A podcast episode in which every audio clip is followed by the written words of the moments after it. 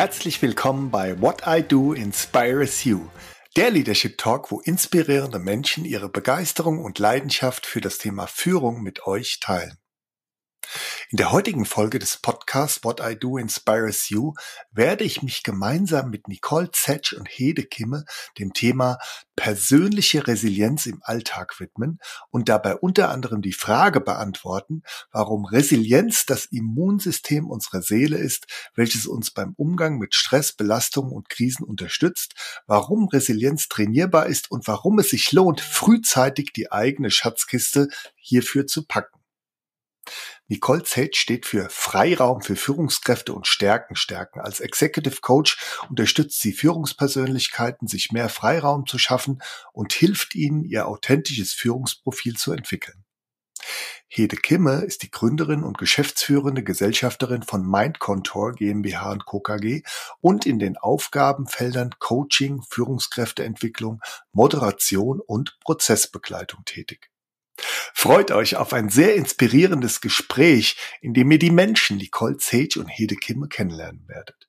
Ihr werdet erfahren, was Nicole Sage und Hede Kimme unter guter Führung verstehen, warum es für sie nicht die gute Führung gibt und welche Rolle dabei Klarheit, Wachstum, Selbstführung und Haltung spielen versteht, warum Nicole Zetsch und Hede Kimme genau die richtigen Gesprächspartnerinnen zum Thema persönliche Resilienz sind und welche sehr persönlichen Erfahrungen beide mit den Themen Krisen, Wachstum und Resilienz haben.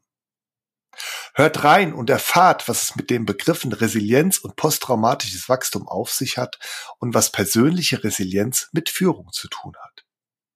Lernt, wie man sich durch gezieltes Training und eine Vorbereitung ein Maß an Resilienz zulegen kann. Erfahrt, wie man aus Krisen wachsen kann und warum du dazu die drei Faktoren belastbare, stabile Beziehungen, positive Emotionen und Sinn braucht. Packt gemeinsam mit Nicole Sage und Hede Kimme die Schatzkiste mit Dingen, die dem Aufbau einer persönlichen Resilienz dienen und versteht, was Energieräuber und was Energietankstellen sind. Lasst euch anstecken von der Leidenschaft von Nicole Sage und Hede Kimme für das Thema persönliche Resilienz und versteht die Hintergründe ihrer Aussage, Resilienz ist das Immunsystem unserer Seele. Bei What I Do Inspires You bekommt ihr praxisnahe Tipps und Tricks, lernt diese sofort Schritt für Schritt als Führungskraft umzusetzen und so mit Freude und Begeisterung ein moderner Leader zu werden. Hört also rein, genießt die wertvollen Impulse, erfahrt, was gute Führung ausmacht und wie großartig es sich anfühlt, diese zu leben. Lasst euch inspirieren und euch ein Lächeln ins Gesicht zaubern.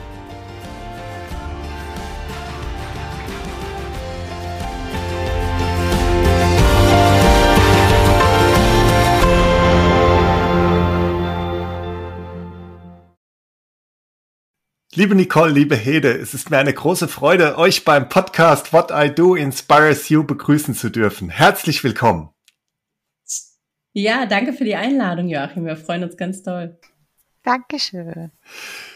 Wir werden uns heute mit dem Thema persönliche Resilienz im Alltag beschäftigen und dabei unter anderem die Frage beantworten, warum Resilienz das Immunsystem unserer Seele ist, welches uns beim Umgang mit Stress, Belastung und Krisen unterstützt, warum Resilienz trainierbar ist und warum es sich lohnt, frühzeitig die eigene Schatzkiste hierfür zu packen. Nicole, Du stehst für Freiraum für Führungskräfte und Stärken stärken. Als Executive Coach unterstützt du Führungspersönlichkeiten, sich mehr Freiraum zu schaffen und hilfst ihnen, ihr authentisches Führungsprofil zu entwickeln. Darüber hinaus unterstützt du Menschen dabei, ihr volles Potenzial zu leben, indem du als leidenschaftlicher Stärkencoach und Ausbilderin im Rahmen von Einzelcoachings, Workshops und deiner Ausbildung das Stärkenkonzept der positiven Psychologie vermittelst. Hede. Du bist Gründerin und geschäftsführende Gesellschafterin von Mindkontor GmbH und Co. KG und in den Aufgabenfeldern Coaching, Führungskräfteentwicklung, Moderation und Prozessbegleitung tätig. Dabei gibst du Denkanstöße, um die Perspektive zu wechseln und neue Blickwinkel einzunehmen, sowohl auf sich selbst als auch auf andere. Du bietest Handwerkszeug und Methoden zur Verbesserung der Kommunikation unterstützt Menschen dabei, ihren individuellen Weg für die Anwendung zu entwickeln.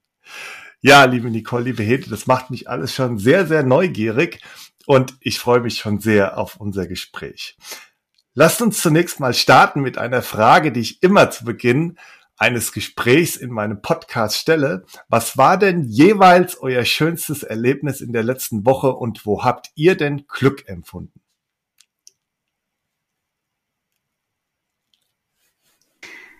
Ja, dann fange ich gerne mal an. Schön, schön, dass äh, wir hier sein dürfen und insbesondere auch gemeinsam hier sein dürfen, lieber Joachim. Also das, äh, wir sind nämlich sehr gerne im Doppelpack unterwegs.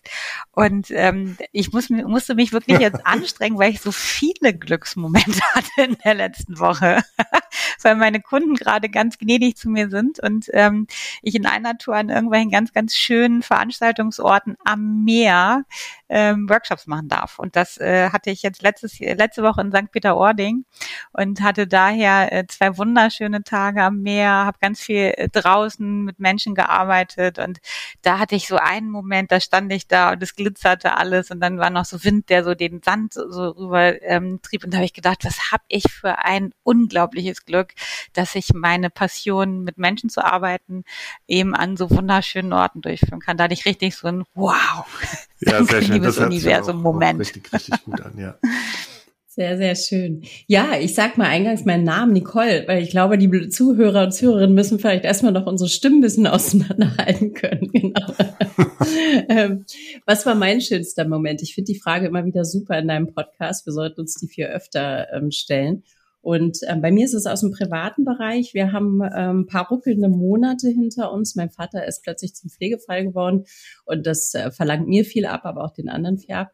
Und am Wochenende war jetzt irgendwie, war ich wieder ein paar Stunden da und da war so ein schöner Moment, weil ich einfach erlebt habe, dass er sich langsam auf die Situation einlässt, dass er langsam ankommt in seinem neuen Umfeld, dass da auch eine große Dankbarkeit jetzt entsteht, ähm, was ich einfach schön finde und aus eigener Erfahrung ja weiß, passt auch in diesem Podcast, dass Dankbarkeit einfach so eine ja, so eine super Plattform ist auch für weitere Entwicklung. Von daher, das hat mich sehr berührt und mich ganz glücklich gemacht.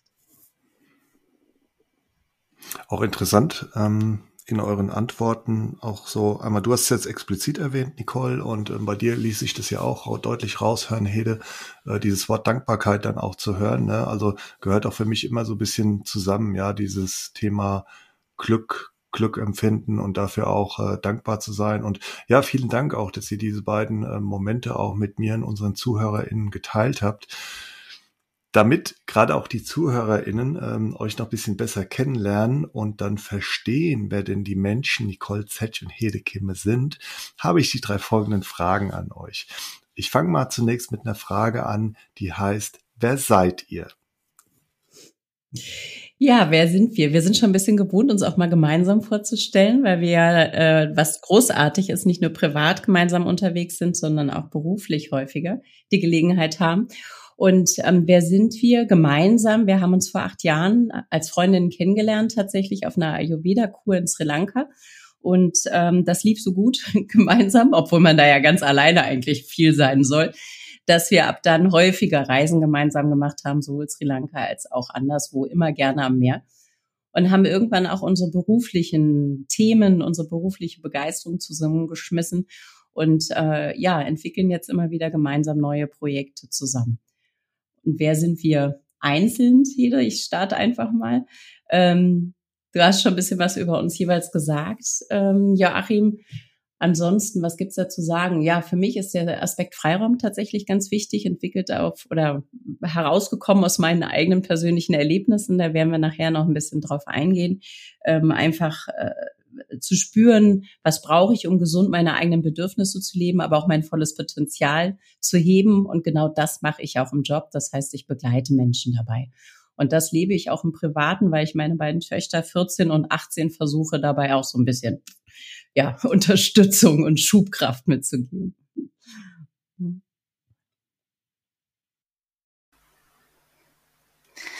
Ja, genau. Und ich mache mal weiter. Also Nicole hat es ja so schön gesagt. Ähm, wer sind wir? Ähm, und zusätzlich zu dem, dass wir uns auf Sri Lanka kennengelernt haben und da immer auch so, ne, die schöne Zeiten gemeinsam hatten, haben wir uns in dieser Zeit auch ähm, durch mal so ruckelige Zeiten begleitet, ganz intensiv. So, wir hatten beide ähm, auch seitdem wir uns kennen immer mal wieder ähm, mit mit so mit dem Leben äh, zu tun, das uns auch mal wirklich echte Steine hingelegt hat. Und äh, ich glaube, das ist auch was, was uns gemeinsam wahnsinnig ausmacht, dass wir uns ähm, da einfach jetzt seit vielen Jahren durchbegleiten. Ne? Und wie das so ist, meistens ist mal die eine oder mal die andere gerade vielleicht an so einem Punkt, wo es mal weitergehen soll. Und ähm, das vielleicht auch nochmal wichtig äh, für die Hörer und Hörerinnen zu wissen, dass wir ähm, eben da auch eine ganz persönliche Bindung haben miteinander, so über die Jahre, die, die vielleicht nochmal über weit über das normale Arbeitsverhältnis und manchmal auch sagen wir auch so ein bisschen über das normale Freundschaftsverhältnis hinausgeht. Also fühlt sich das zumindest an. Genau. Also wer bin ich? Also du hast es auch schon erzählt mit meinem Kontor. Das heißt, ähm, äh, mein Kontor ist ein, ein kleines Beratungsunternehmen hier in Hamburg. Wir sind um und bei 16 Leute, die ähm, alle ganz unterschiedliche Professionen haben. Und das ist was, was mich auch ganz da ausmacht. Ich ähm, mag ganz gerne ähm, Menschen kennenlernen und mich mit Menschen beschäftigen aus verschiedensten Perspektiven und mag auch gerne Vielfalt. Und wir sind ähm, ein Netzwerk, das eng zusammenarbeitet und nach so zwei Werten agiert. Das eine ist Liebe und Beziehung. Also es ist nicht so, dass wir hier ein Liebesnest haben, obwohl sich das manchmal so anfühlt, sondern wir, wir haben einfach so, dass wir uns alle sehr, sehr schätzen und sehr gerne zusammenarbeiten und ganz viel Vertrauen auch da ist, ähnlich wie eben auch in der Beziehung und Freiheit, so dass jeder bei uns auch wirklich sein eigenes Ding machen kann. Das heißt, ähm, also wir inspirieren uns gemeinsam, wir sind, wir sind gerne eben unter diesem Mein-Konto-Dach auch gemeinsam unterwegs und trotzdem ist es uns allen wichtig, dass jeder immer seine Inspirationen nachgehen kann und das dann eben auch wieder reinbringt hier bei uns. Und das ist vielleicht das, was mich ganz doll treibt in allen Beziehungen die ich so habe, so dieses Thema Liebe und Freiheit. Und äh, ja, das ist das, was, was mich so in meiner Arbeit und in meinem täglichen Tun treibt. Ja, vielen Dank ähm, für die Beantwortung meiner ersten Frage im, im Kennenlernmodus. Ähm, Hede, du hast eben gesagt, auch gerade dieses Du hast ja genannt Ruckelige, ja, was euch da auch noch bisschen näher zueinander gebracht habt dieses Ruckelige, ähm, auf das werden wir dann auch später, gerade im Kontext von, von Resilienz, auch noch so ein bisschen eingehen, ja, und wie man auch dieses Ruckelige, und wir werden dann auf die Begrifflichkeit der Krise auch noch eingehen, ähm, vielleicht auch, ähm, ja, zu seinem eigenen Vorteil auch, auch verwenden kann, ja. Ähm, dazu dann später mehr. Meine Frage oder zweite Frage dann im Kennenlernmodus ist, ähm, könnt ihr auch jeder für euch dann wieder ähm, einzeln beantworten oder auch gerne auch gemeinsam. Was ist euch denn wirklich wichtig? Also ich mag gleich weitermachen. Also mir ist äh, wirklich wichtig ähm, im Leben, das hört sich immer so pathetisch an, aber ich finde, die Welt darf irgendwie ein bisschen mehr miteinander, ein bisschen mehr Menschlichkeit vertragen an der einen oder anderen Stelle. Und das ist mir wirklich wichtig, dass ich mich danach ausrichte, dass ich versuche in allem, was ich so tue und wie ich handle, ähm, immer den Menschen im Blick zu haben, immer wieder den toleranten Blick, auch auch wenn ich mal irgendwie merke, so, oh, jetzt nervt mich was richtig, immer noch mal den Schritt zurück zu machen und zu gucken, so die andere Person hat vielleicht auch einen schlechten Tag, was ist da gerade los? Also mehr Menschlichkeit im Alltag, äh, mehr Miteinander, ein bisschen mehr Liebe miteinander, liebevoller Umgang miteinander. Das ist was, was mich jeden Tag treibt und was mir wirklich wichtig ist und wo ich gerne meinen Beitrag leisten möchte. Was mir aber auch natürlich wie allen Menschen auch nicht immer gelingt, aber auf jeden Fall ist das so. Aus der Beobachtung, das gelingt dir schon ziemlich gut, würde ich sagen. ja. Was ist mir wirklich wichtig? Ähm, das geht in eine ähnliche Richtung oder ähm, deckt sich durchaus, aber es, es, bei mir geht es ganz stark um Verbindung. Also Verbindung sowohl zu Menschen, mit Menschen, aber auch mit mir selbst. Weil ich irgendwann auch durch diese ruckligen Zeiten lernen musste, dass diese ähm, dies, dies, diese Verbindung zu mir selbst letztlich die absolute Basis dafür ist, dass ich in Verbindung mit anderen gehen kann und das auch immer wieder kraftvoll machen kann und nicht dabei erschöpfe. Und ähm, von daher ist ähm, dieser Begriff und diese, was dahinter steht, für mich ähm, ganz, ganz wichtig. Hm. Ja, auch dafür vielen Dank. Ähm, schon interessant auch eure Antworten, ja, weil ähm, Ich sehe das Ganze natürlich auch immer sehr stark in diesem äh, Leadership-Kontext, weil wir natürlich uns heute auch in einem Leadership Talk Podcast befinden und diese Begrifflichkeit der, der Menschlichkeit auf der einen Seite, ja, ähm, Heda hat ja gesagt, mehr Menschlichkeit im Alltag und äh, dieses Element der Verbindung A zu sich selbst und das dann auch die Voraussetzung, um Verbindungen zu anderen herzustellen, fällt dann in diesem Kontext aktuell sehr, sehr oft, ja. Auch gerade in Zeiten, wo ähm, ich sag mal, Digitalisierung mehr Raum einnimmt, das Thema künstliche Intelligenz mehr Raum annimmt, ähm, ist es für mich trotzdem nicht verwunderlich, ja, dass gerade äh, trotzdem dieser, dieser Akzent auf diesem Thema Menschlichkeit dann auch liegt. Und auch als Führungskraft erlebe ich es ja ganz, ganz oft, wie wichtig auch diese beiden von euch genannten Elemente, wo ihr sagt, das ist euch wirklich wichtig, also Menschlichkeit und diese Verbindung, wie wichtig das auch in der Führung und im Umgang dann mit, mit MitarbeiterInnen ist. Und ich glaube auch fest daran, ja, dass äh, gerade diese beiden Elemente uns auch in Zukunft äh, von all dem unterscheiden werden, ähm, was dann beispielsweise künstliche Intelligenz dann auch auch liefern kann. Ja, also gerade wenn es äh, dann um weitere Begrifflichkeiten geht wie Empathie und äh, Gefühle und so weiter oder Mitgefühle, die dann auch in das Thema Führung reinkommen. Und ähm, ja, deshalb fand ich es jetzt auch wirklich sehr, sehr interessant, was ihr auf diese Frage geantwortet habt, was euch da wirklich wichtig ist. Dritte Frage im Kennenlernmodus. Wofür steht ihr denn jeden Tag auf?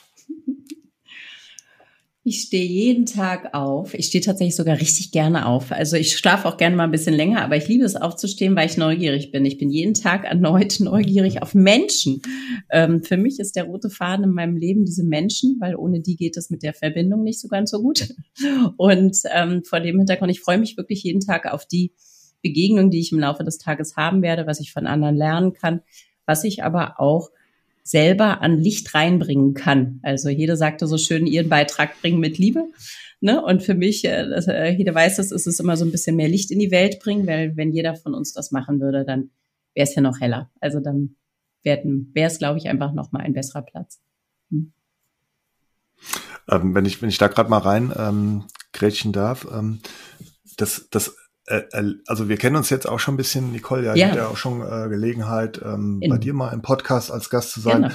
Und ähm, jetzt äh, sind wir jetzt äh, ja kein, kein Videopodcast hier, also unsere HörerInnen können euch nicht sehen, aber während du auch die Frage beantwortet hast, und das ging mir in der Vergangenheit immer wieder so, als ich äh, dich dann gesehen habe, du strahlst es auch irgendwie aus, hm. also so diese, diese Neugierde und damit auch verbunden so eine gewisse Positivität, ja, ich meine, du sagst ja auch immer, kein Tag ist äh, wie, wie der andere. Ja, natürlich gibt's auch mal, ähm, wie gesagt, negative Erlebnisse und so weiter, auf die wir dann später auch nochmal eingehen. Aber ich finde allein mit diesem Ansatz, dieser Neugierde, dann da reinzugehen und sagen, okay, das treibt mich dann auch jeden Tag gerne aufzustehen, mhm. das finde ich, strahlst du auch ähm, schon extrem aus, Nicole, wenn ich das an der Stelle mal sage. Dankeschön. Vielen Dank.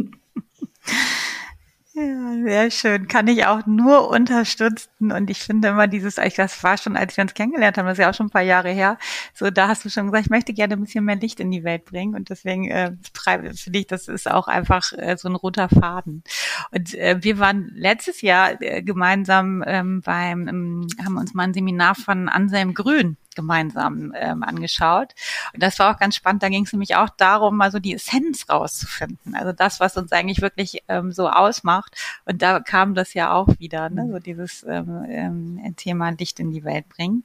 Und ähm, das ist vielleicht so der Übergang zu dem, was lässt mich jeden Morgen aufstehen. Also er, das erste, das ist ganz, äh, das darf man eigentlich gar nicht sagen, aber ich habe den besten Haselnusskaffee der Welt. Und der holt mich jeden Morgen aus dem Bett, weil ich mich immer so freue auf meinen ersten Kaffee. Also das ist das eine. Aber um das äh, nochmal so ein bisschen tiefer äh, zu machen, ist es so, dass neben diesem Kaffee ähm, ich jeden Morgen gerne aufstehe, weil ich einfach auch diese Komponente Mensch habe und weil ich das Glück habe, dass ich in meinem Job wirklich Menschen ähm, berühren kann und auch ähm, eine gewisse Fürsorge für Menschen, denen es vielleicht auch mal nicht so gut geht oder die gerade in einer, in einer, in einer Krise sind oder ein Team, das irgendwie sehr so vom Pfad abgekommen ist und nicht wieder zurückfindet. Und äh, wenn ich dann weiß, dass ich die Chance habe, da was zu bewegen und den Menschen was mitzugeben, wo sie abends nach Hause gehen und sagen, so jetzt habe ich wieder ein bisschen mehr Hoffnung. Mhm. Also jetzt kann ich wieder ein bisschen mehr. Ich habe das Gefühl, es geht in eine Richtung, dass es für uns weitergehen kann. Ich äh, werde vielleicht mit weniger Bauchschmerzen zur Arbeit gehen, ganz im Gegenteil, sondern ich habe das Gefühl, es kann wieder gehen.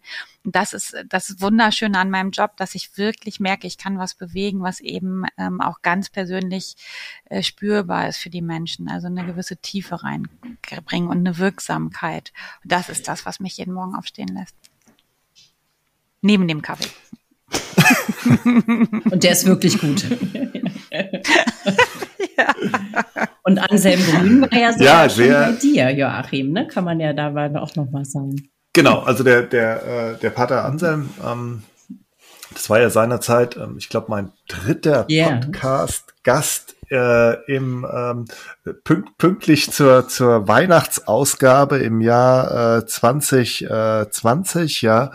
Und ähm, ich selbst hatte ja auch schon das Vergnügen, ich glaube mittlerweile dreimal bei ihm im Kloster Münster Schwarzach äh, zu sein, mal mit äh, und ohne äh, den, den Bodo Jansen, der mein allererster Podcast-Gast war. Und ähm, ja, also ganz, ganz faszinierender, ähm, ganz faszinierender Mann, ganz faszinierender äh, Mensch, hat eine riesen Ausstrahlung und ähm, ja, auch gerade wenn es um das Thema so Lead Yourself, Selbstführung geht, ähm, dann ähm, kann ich das jeder und jedem eigentlich nur empfehlen, ähm, mal da so paar Tage zu verbringen. Also man ähm, wird sehr selbstreflektiert, äh, auch aufgrund der Umgebung und der Ruhe und ähm, je nachdem, um was für ein Seminar es sich handelt, ähm, gibt der Pater Anselm auch immer wieder ganz, ganz wertvolle Impulse. Ja, also man klebt da förmlich auch an seinen, an seinen Lippen und ähm, ja, war eine tolle Podcastaufnahme auch mit ihm und sehr inspirierender, sehr inspirierender Mensch. Ja, das stimmt. Hm.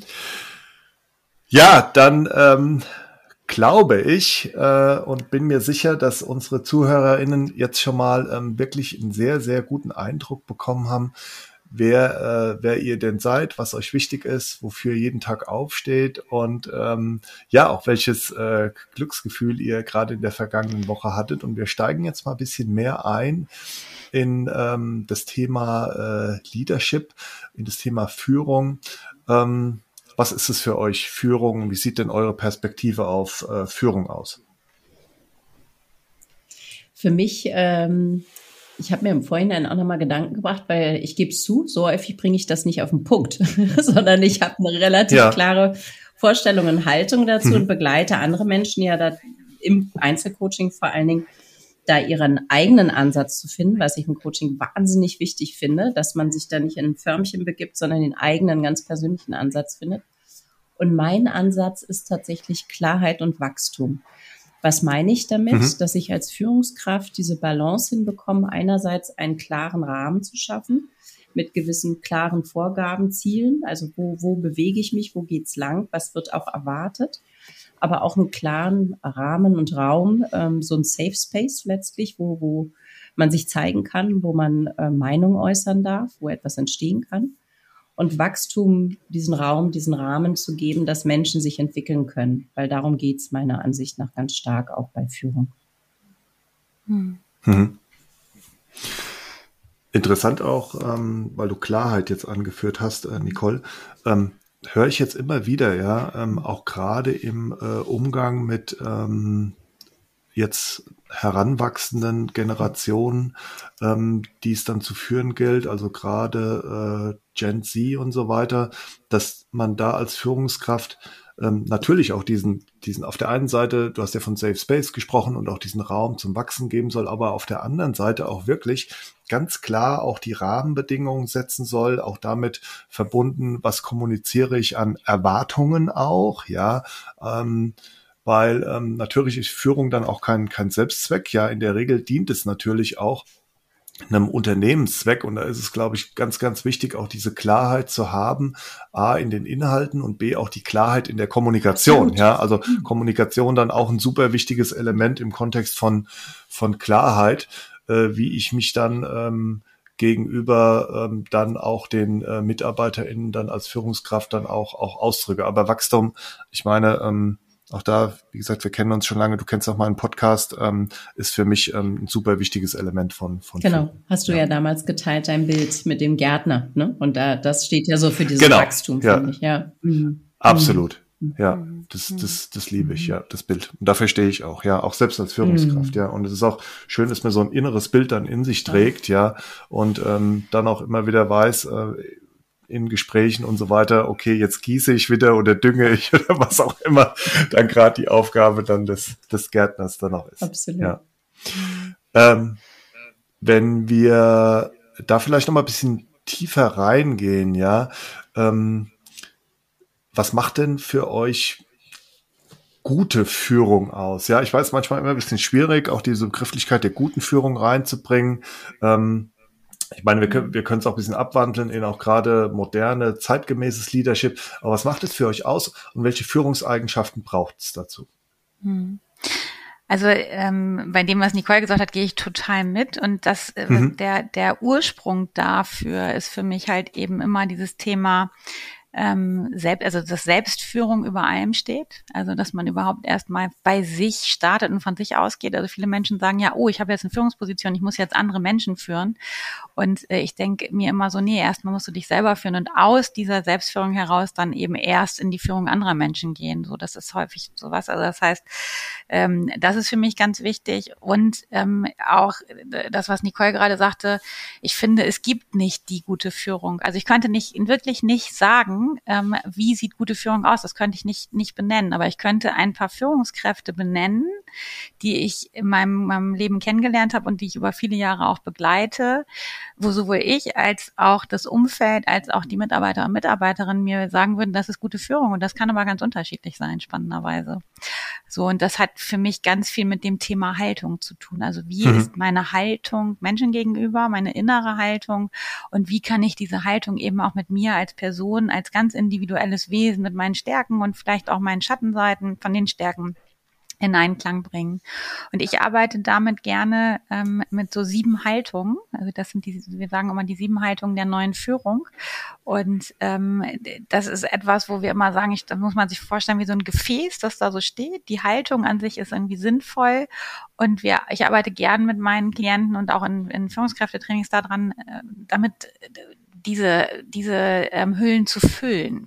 Also sich zu überlegen, was bedeutet das für mich? Und die sieben Haltungen sind eigentlich relativ ähm, einfach. Das ist einmal Selbstführung, also ne, erstmal damit zu starten, was bedeutet das für mich? Dann ist es das Thema Präsenz, aber nicht im Sinne von immer da zu sein und eine offene Türkultur zu haben, sondern wenn ich mit Menschen in Kontakt bin, da zu sein. Also wirklich da zu sein, ein Interesse zu haben, wirklich in dieser Situation bei den Menschen zu sein, das ist für mich total wichtig. Beharrlichkeit, also eben auch, auch zum Thema Klarheit, ne? Also wenn irgendwas ist, was wirklich wichtig ist, das nicht wieder zu vergessen im nächsten Moment, sondern wirklich auch eine, dadurch eine Stabilität und eine Verlässlichkeit herzustellen. Transparenz. Also ganz klar äh, nicht zurückzuhalten, wirklich die Leute mitzunehmen, zu erklären und nicht nur zu sagen, das ist es, sondern auch den Weg erklären. Ne? So wie bei uns im Norden sagt man Butter bei die Fische, mal ein bisschen mehr zu erklären, was steckt eigentlich dahinter, weswegen habe ich diese Entscheidung getroffen, was ist da passiert. Das ist eins. Und dann ähm, das Thema Selbstwirksamkeit bei den Leuten zu erzeugen. Und das sind eigentlich so zwei Komponenten für mich. Einmal durch ein ähm, Netzwerken, also dass ich ein gutes Netzwerk habe, aber dass ich auch meine meinen ähm, Mitarbeiter und Mitarbeiterinnen helfe, Dinge oder Menschen zu ver verbinden miteinander. Also ähm, dass ich äh, einfach Kontakte herstelle und äh, eben auch deeskalierend wirke. Also wenn jemand bei mir steht und sagt, oh, die anderen machen nicht, dass ich einfach sage, so komm, lass mal in Kontakt gehen. Ich unterstütze dich beim ersten Mal ich bin mit dabei. Da, was hast du schon versucht? Also das heißt im Sinne von vernetzen und deeskalieren. Ne? Nicht selber sich den Superman-Umhang umschwingen und sagen, oh, ich löse dein Problem großartig, das Erfolgserlebnis selber einheimsen und äh, äh, den, den Leuten nicht die Chance geben, das selber äh, zu erledigen, das ist ja auch was. Und Wiedergutmachung. Also im Sinne von auch mal zu sagen, ich habe hier einen Fehler gemacht, es tut mir sehr hm. leid. So, das sind für mich so Grundhaltungen und da steckt eigentlich alles drin, was man so, was es so braucht, meiner Meinung nach. Und damit arbeite ich. Und das macht für mich ganz, ganz, ganz stark gute Führung aus. Ja, sehr schön. Also ähm, warum, warum sehr schön? Ja, also ähm, das ist ja ähm, jetzt mittlerweile schon der äh, 33. Äh, Leadership Talk Podcast von äh, What I Do Inspires You und äh, die Antworten auf diese äh, Frage, was macht denn gute Führung aus und welche Führungseigenschaften braucht es, ähm, sind auf der einen Seite sehr heterogen, also unterschiedlich, äh, individuell und trotzdem, ähm, und deshalb sage ich sehr schön, kommt, findet man immer wieder so, ich nenne es mal gemeinsame Nenner, ja.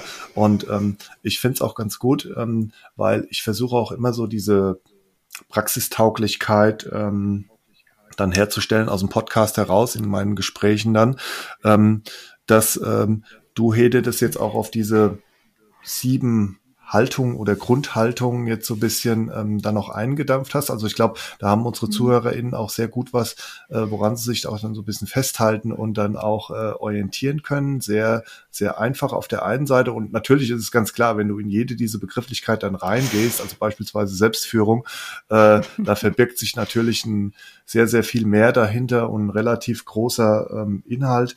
Aber all die Sachen, ähm, die du da noch genannt hast. Und ähm, da nehme ich jetzt gerade nochmal auch das Thema Selbstwirksamkeit heraus, ähm, sind, sind enorm wichtig, weil gerade auch ähm, Unterstützung beim Thema Selbstwirksamkeit hängt natürlich auch sehr stark mit dem zusammen, was Nicole eben mal gesagt hat, dieses Thema Wachstum. Ja, also da sehe ich schon sehr stark auch diese, diese Abhängigkeiten dann auch in der Führung oder als Führungskraft, wenn du es dann nämlich geschafft hast, ähm, also A geht es ja erstmal um eigene Selbstwirksamkeit als Führungskraft, aber auch dann die MitarbeiterInnen dabei unterstützt, dann auch selbstwirksam zu sein. Und da gibt's ja super gute äh, Methoden, um das zu erreichen. Und dann dieses Aha-Erlebnis, ja, und da geht's mir ähnlich übrigens wie euch, wenn ihr äh, sagt, dieses erfüllende dann mit Menschen auch zu arbeiten. Ähm, Führung ist natürlich die Arbeit mit Menschen und wenn ich dann sehe, du bringst jemand in die Selbstwirksamkeit und du ermöglichst dadurch sozusagen auch dann dieses Wachstum, dann ist es natürlich was extrem Tolles. Hm. Ähm, ihr habt jetzt mal so durchklingen lassen, auch so ein bisschen, äh, Stichwort eigene Führungserfahrung und so weiter. Ähm, wenn, wenn ihr da mal jetzt drauf guckt, ich meine, ihr habt jetzt beide auch schon ähm, eine ziemlich große Erfahrung, A, in, in Unternehmen, wo ihr auch selbst geführt worden seid, äh, selbst in der Führungsrolle drin, aber auch jetzt in eurer Arbeit, auch mit Führungskräften. Wie hat sich das denn überhaupt jetzt gewandelt, auch so dieses Thema Führung gerade in den letzten Jahren? Wo seht ihr dann so die größten Herausforderungen? Und Stichwort Mensch, warum braucht es denn gerade auch jetzt so eine menschlichere Führung? Ja, ähm, da waren jetzt ganz, ganz viele Fragen dabei in deiner einen Frage. Ich muss es gerade mal sortieren. Genau. Basierend, basierend auf den eigenen Führungserfahrungen und dem, was wir äh, mit unseren Führungskräften sozusagen in der Zusammenarbeit erleben, ist mein Eindruck, dass ähm, in diesen Zeiten, die immer komplexer werden und auch nochmal ganz massiv, jetzt in den letzten Corona-Zeiten, viel Homeoffice-Arbeit, wir arbeiten alle mittlerweile ganz anders miteinander, dass die Zeiten von großer Unsicherheit und Verunsicherung nach wie hm. vor geprägt sind. Ähm, es gibt sehr viel mehr Freiheit tatsächlich da, wie ich arbeite und, und, und was ich mache, sicherlich. Aber da kommt wieder mein Aspekt mit der Klarheit rein. Mein Eindruck ist, dass der Bedarf, klare, das sind nicht zwingend Regeln, aber Rahmenbedingungen zu schaffen, ähm, wo man einfach miteinander weiß, wie bewegen wir uns hier miteinander, um diesen Safe Space, also Stichwort psychologische Sicherheit auch zu schaffen. Also nicht nur zu wissen, was muss ich bis wann liefern, sondern wie darf ich hier eigentlich als Mensch auftreten? Was ist mir sozusagen erlaubt und möglich, damit ich dann nämlich auch wachsen kann? Ähm, also dieser Aspekt der Klarheit ist für mich in diesen sehr verunsich also unsicheren Zeiten ähm, ein ganz wichtiger. Und ich glaube, der kann auch tatsächlich nur durch uns Menschen geschaffen werden, weil du hast vorhin schon die ähm, ähm, AI oder äh, KI oder wie auch immer angesprochen. Da kann sicherlich in Zukunft vieles übernommen werden. Da hattest du auch so eine spannende Folge ne, mit dem Nils von Quakebeek oder Quakebeek. Ähm, mhm. Faszinierend. Nichtsdestotrotz glaube ich, dass wir als Mensch quasi als Anker, äh, als Führungskraft immer noch irgendwo äh, oder mehr denn je äh, eine wichtige Rolle da haben werden. Ja, und ähm, Hede, ich sehe gerade, du, du holst jetzt auch schon so eine Antwort aus, aber ähm, bevor, bevor ich da, äh, bevor ich dir das Wort natürlich selbstverständlich erteile, ähm, weil es war jetzt wirklich auch wieder so, so spannend, was du gesagt hast, Nicole, und ähm, ich das genau auch so, so erlebe, ja, diese, diese Unsicherheit und ähm, wo du dann, also da bekommt natürlich Führung eine ganz, ganz wichtige, bedeutsame und auch verantwortungsvolle Rolle, ja. Und ich finde auch jede Führungskraft, ohne da jetzt vielleicht zu viel Druck auszuüben, auch auf die Führungskräfte, gerade die jungen Führungskräfte, sollte sich natürlich auch dieser Verantwortung dann ähm, bewusst sein, ja. Also du hast die Begrifflichkeit der Freiheit ja erwähnt in diesem Zusammenhang. Und natürlich ist es jetzt so, dass man ähm, die, die, die Freiheit hat, aus Billionen von Sachen gefühlt auszuwählen, ja. Und ähm, ich meine, da ähm, trägt natürlich auch alles das, was rundum passiert, äh, auch seinen Beitrag zu tun. Deshalb hat man dann auch teilweise auch sozusagen die Qual der Wahl, ja, und ähm, hat natürlich auf der anderen Seite, und das ist für mich immer die äh, Kehrseite von, von Freiheit, auch ein Stück weit äh, Verantwortung, ja, also Verantwortung wenn es sich um die Führungskraft äh, dreht, aber auch Verantwortung dann als Mitarbeiterin, dann zu sagen, okay, das ist auch nicht immer einfach, ähm, wie nutze ich denn diese Freiheit am besten? Was wähle ich mir denn unter diesen unzähligen Möglichkeiten dann auch aus? Und dabei kann natürlich auch Führung unterstützen, indem dann dieser von dir erwähnte Rahmen geschaffen wird, für Klarheit gesorgt wird und so weiter und so weiter. Also es ist nicht gerade unkomplex, was hier zurzeit äh, dann, äh, dann, dann auch passiert. Und ähm, du hast ja die Begrifflichkeit der psychologischen äh, Sicherheit auch angeführt. Sehe ich genauso. Total wichtiges Element, ja. Also da sieht man natürlich auch, ähm, gerade was so eine, also natürlich kann man Führung lernen, ja. Da, der, der Meinung bin ich, aber da sieht man auch, welchen, ähm, wie soll ich mich ausdrücken, Wel welchen, welchen Rucksack sozusagen oder welchen Werkzeugkoffer man da schon dabei haben muss heute als Führungskraft, um das alles so bieten zu mhm. können, ja? Also bestimmt nicht gerade einfach, oder? Nein, und vor dem Hintergrund, Hede, ich bin sofort fertig. alles, alles gut. Alles den Boden nochmal zur Verantwortung machen.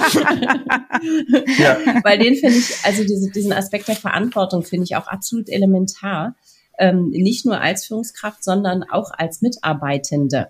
Also sich einfach wirklich bewusst zu machen, dass jeder, jede von uns diese Verantwortung trägt und hoffentlich auch wahrnimmt. Und ähm, wenn du sagst, der Rucksack wird immer größer für Führungskräfte, ja. Und deswegen sich auch die Frage stellen, will ich das überhaupt? Ne? Also das, was wir im Einzelcoaching ja letztlich auch machen, ähm, wirklich nochmal hm. drauf zu schauen, mache ich das jetzt nur, weil mir jemand die Führung übergeholfen hat und das jetzt anstand? Oder was, was ist meine Motivation zu führen? Und dann kann ich auch in diese Verantwortung reingehen. Hm. Absolut. Hede, du darfst. Yay, ich freue mich.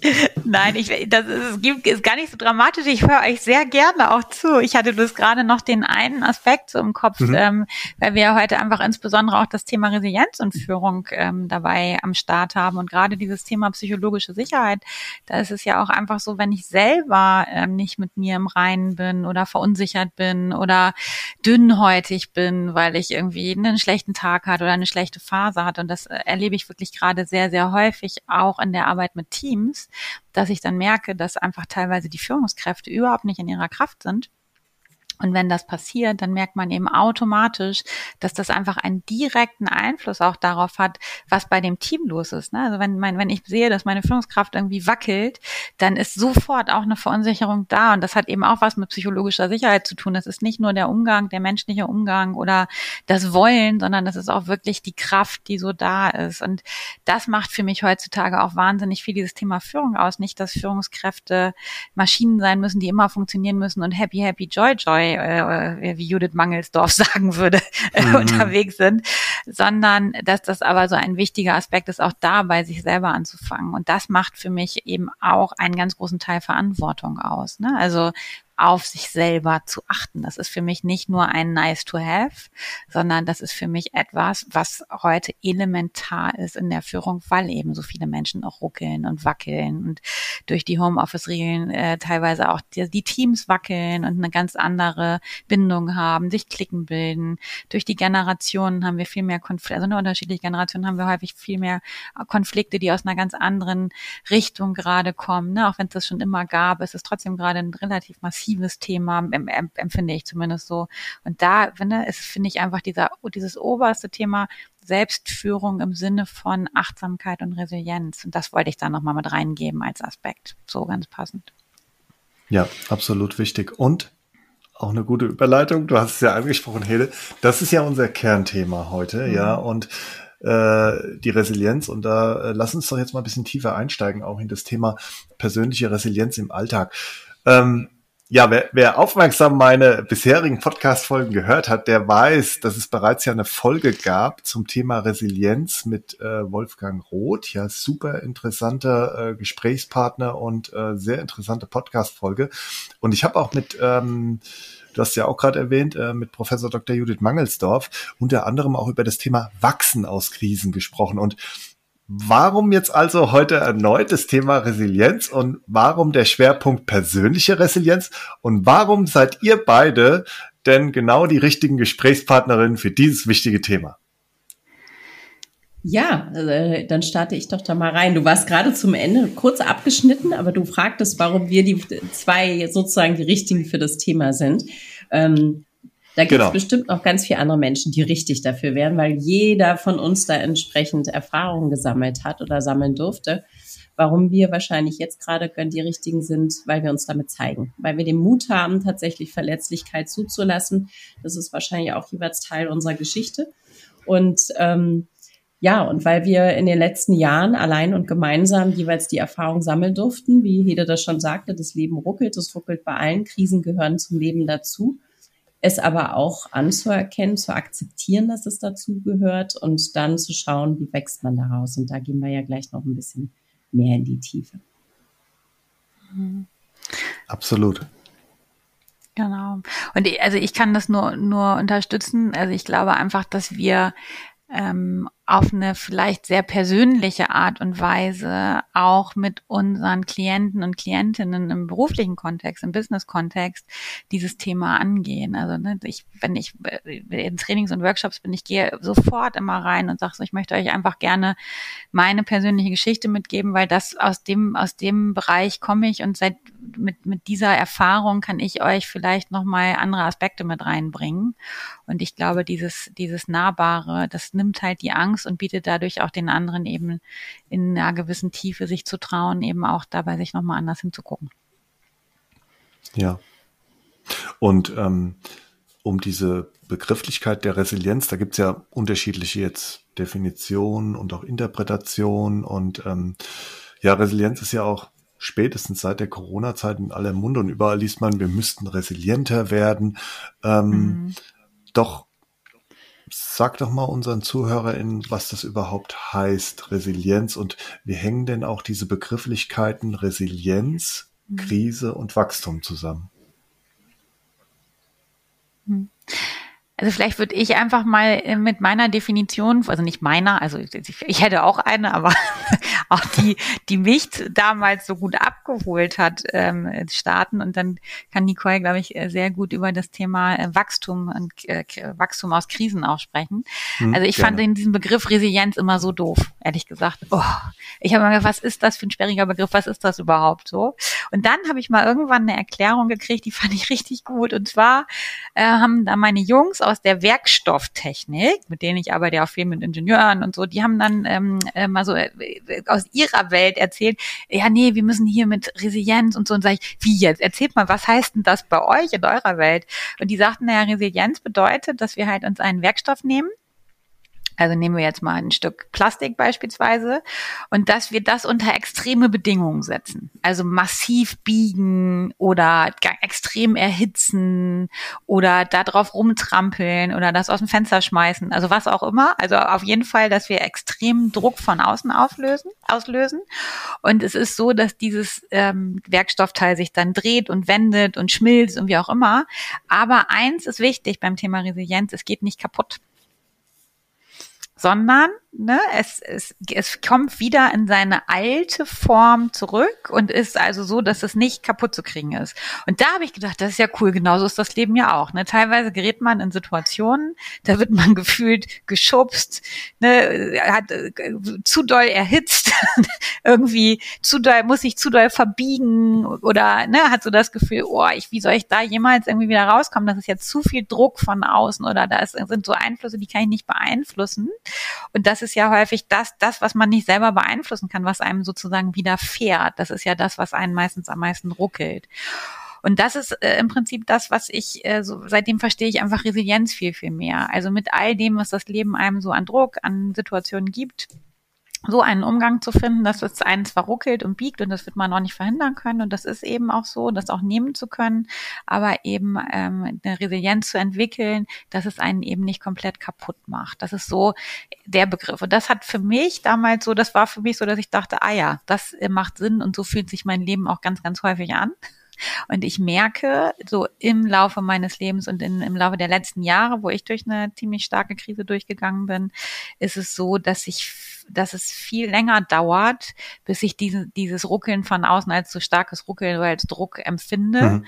Und dass es viel mehr so ist, dass ich das in dem Moment akzeptieren kann und sagen kann, ah, gucke mal, jetzt habe ich hier gerade von außen was.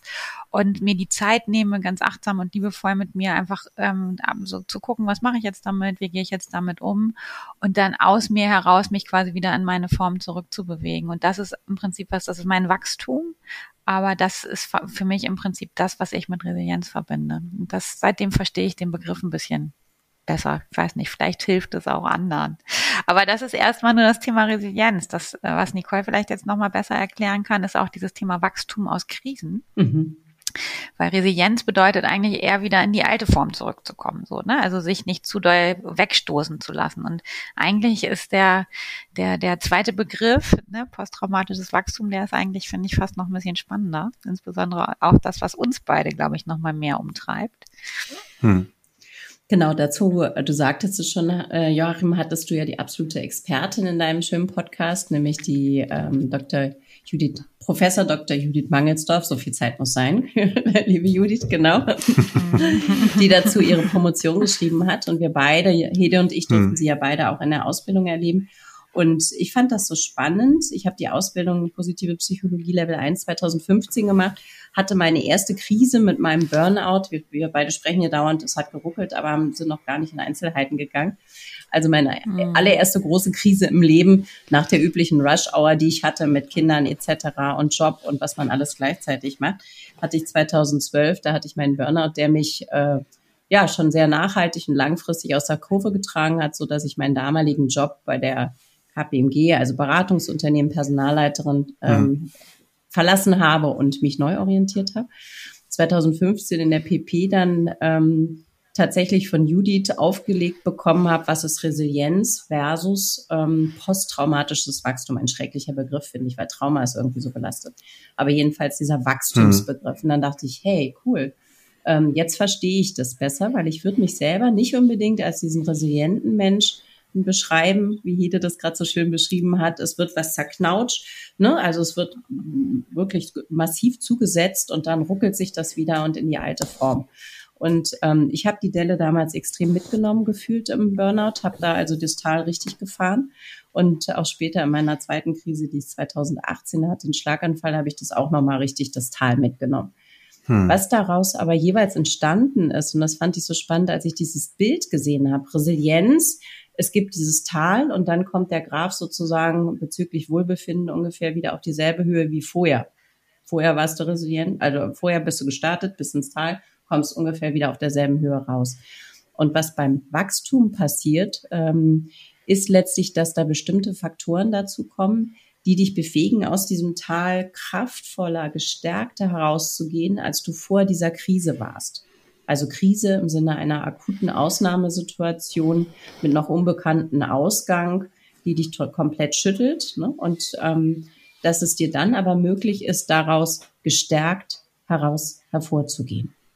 Und ähm, da habe ich tatsächlich dann einiges verstehen können, als ich dieses Modell äh, von Judith gesehen habe, weil ich dachte, ah ja, das passiert. Das tut zwar gefühlt fast noch mehr weh, weil es nicht so dieses, ich schüttel mich einmal kurz und dann geht's wieder zurück in den Originalzustand, sondern es tut ganz schön weh. Aber dann passiert da auch ganz viel nochmal auf dem Weg. Hm. Ja, und ähm, ich, ähm, also welche Gedanken sind mir jetzt mhm. gerade, ähm, während ihr das so erzählt habt? Also A, ähm, die äh, von Hete, her, Hede hergeleitete äh, Definition von Resilienz aus dem Bereich der Werkstofftechnik. Ähm, was ist da mir gekommen und äh, auch zu dem, was du jetzt noch gesagt hast, Nicole, ähm, nämlich dieses, äh, wie kann ich sozusagen aus Krisen heraus ähm, dann auch trotzdem äh, wachsen also auf der einen Seite, ich habe da gerade nochmal zurückgedacht, auch ins Jahr 2020, ja, ähm, da hatte ich ein interessantes äh, Interview auch gehört damals, weil dieses Wort Krise war ja sofort in aller Munde, ähm, damals als ähm, Corona dann so präsent war äh, in Deutschland, wie in diesen Lockout-Situationen äh, da war, äh, Lockdown. Und ähm, dann ähm, gab es ein interessantes Interview mit dem Herrn Hawks vom Zukunftsinstitut äh, und dem Robert Habeck, ja, damals. Und ähm, da ging es auch um das Thema Resilienz. Und ähm, da kam das so das erste Mal auch, ähm, auch für mich und auch vielleicht für eine breitere Öffentlichkeit, dass quasi auch Resilienz manchmal nicht nur das ist, dass du gemäß dieser Definition aus der Werkstofftechnik dann wieder äh, in diese ursprüngliche Form dann kommst, sondern dass du sozusagen dann auch ähm, aus einer Krise, wie das bei Corona der Fall war, dann gegebenenfalls auch noch die Möglichkeit hast, ähm, daraus daraus zu wachsen, ja. Und ähm, das fand ich damals schon ähm, wirklich einen sehr, sehr spannenden Ansatz. Habe dann versucht, auch in der eigenen äh, Führung, also meiner Selbstführung auf der einen Seite, aber auch Führung meiner MitarbeiterInnen, dann das eine oder andere dann auch umzusetzen, gerade in den darauf folgenden beiden Jahren, die, glaube ich, äh, sowohl für MitarbeiterInnen als auch für Führungskräfte sehr, sehr anstrengend war, durch alles, was damit verbunden war. Und ähm, in der Tat glaube ich, ähm, dass ähm, es natürlich auf der einen Seite diese Krisen gibt. Ähm, und du hast ja zwei konkrete Beispiele aus deinem persönlichen Bereich heraus geschildert, Nicole, die dann dazu führen können, ja, dass man aus einer Krise heraus dann auch, auch wächst.